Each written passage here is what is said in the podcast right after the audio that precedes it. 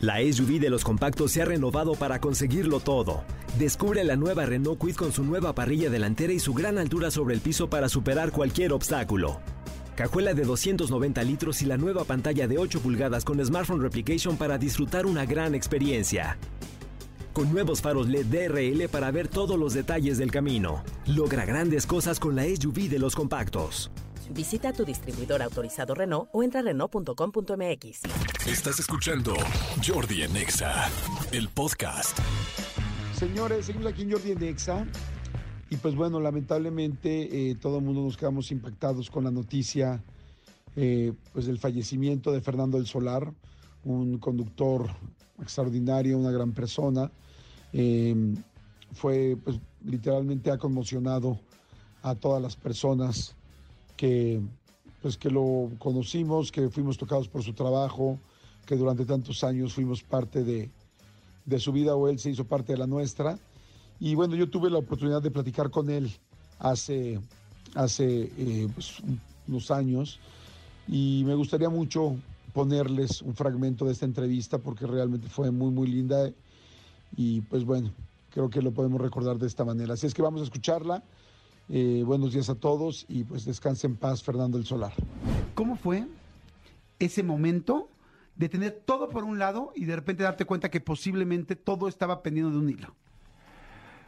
Eh, esta sensación de, de sentirte en el mejor momento de tu vida, como bien la describes, todo lo que había querido, todo lo que había soñado, todo por lo que había peleado, estaba ahí, al alcance de mi mano. Una mujer increíble, una familia maravillosa, una posición social, económica. Todo era genial, todo era perfecto. Me estaba casando ese mismo día en el jardín de mi casa.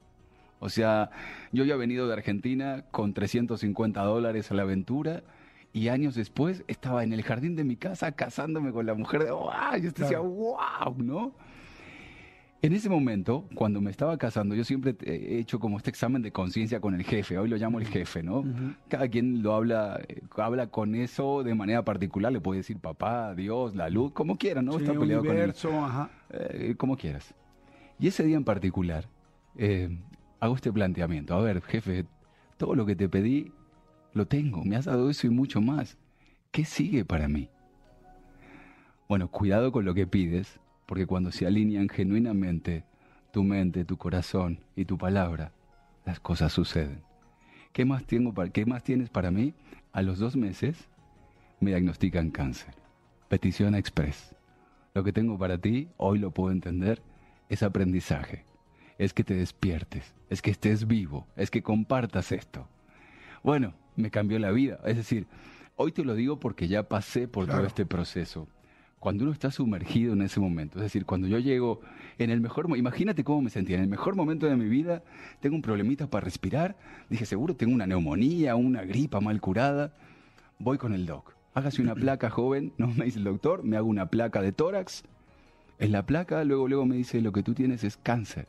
Así de, de primera, el mismo doctor dijo. Era un neumólogo, o sea, ni siquiera era el especialista, pero se ve que era tan evidente lo que había ahí, lo que estaba viendo. Y me acuerdo que él siguió hablando y hablando y hablando, y yo me hacía chiquito, chiquito, chiquito en la silla.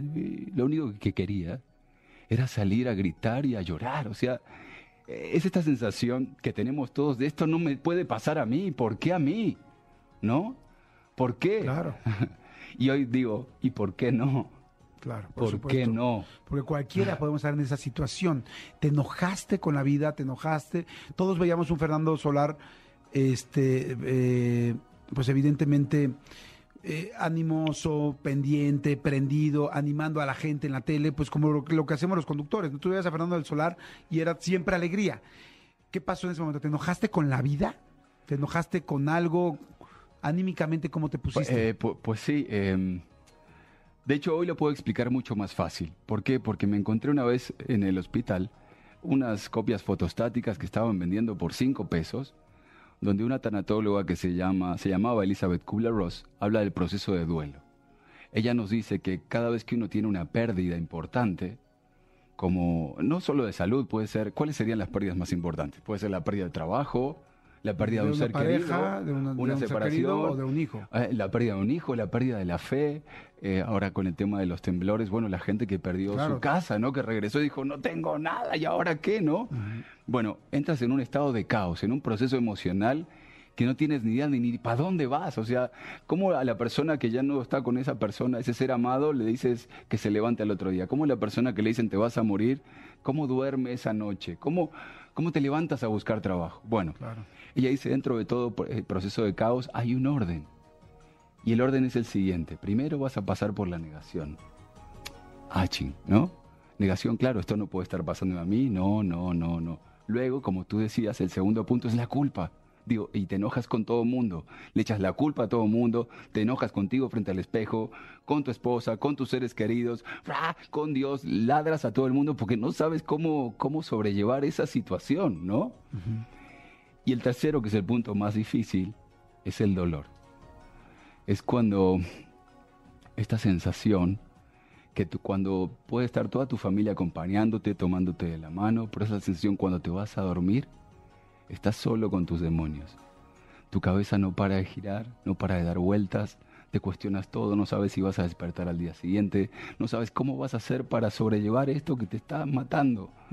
Y puedes caer en depresión o ahí puedes tener pensamientos de, de acabar con tu vida. Ese es el momento más difícil.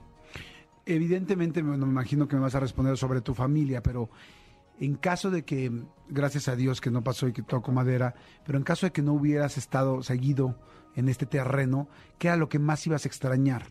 O sea, me imagino que cuando te dicen, eh, vas a fallecer, posiblemente vas a fallecer. Inclusive dicen que los doctores dicen arregla tus cosas, ¿no? Claro, no de hecho yo arreglé todo, arreglé todo mi testamento, hice todo, todo, todo, todo, absolutamente lo dejé en orden. ¿Qué era lo que de la vida más ibas a extrañar? Pues eh, estar vivo, valga la redundancia. Hoy te puedo decir que, porque dice la muerte como reafirmación de la vida, ¿a qué me refiero? La muerte debe de encontrarnos vivos, Jordi. Sentía que el Fer que estaba antes estaba dormido. El Fer que está ahora frente a ti platicando con ustedes está despierto. Hoy cuando estoy con mis hijos, estoy con ellos, los abrazo, los beso, los apapacho, los huelo. Y est- estoy contigo, estoy contigo al 200%, estoy platicando y platico acá. Hoy hago las cosas que me gustan hacer. Ya no estoy haciendo las cosas por compromiso. Si hoy me voy, o si hoy fuese el último día de mi vida, y la pregunta es para todos en casa, ¿estarían haciendo exactamente lo mismo? Si hoy fuese tu último día, si te dijeran que te vas a morir, ahí cambia todo, porque la vida cobra otro sentido. Pues bueno, ahí está, caray, ahí está la última vez que tuve la oportunidad de platicar con Fernando del Solar.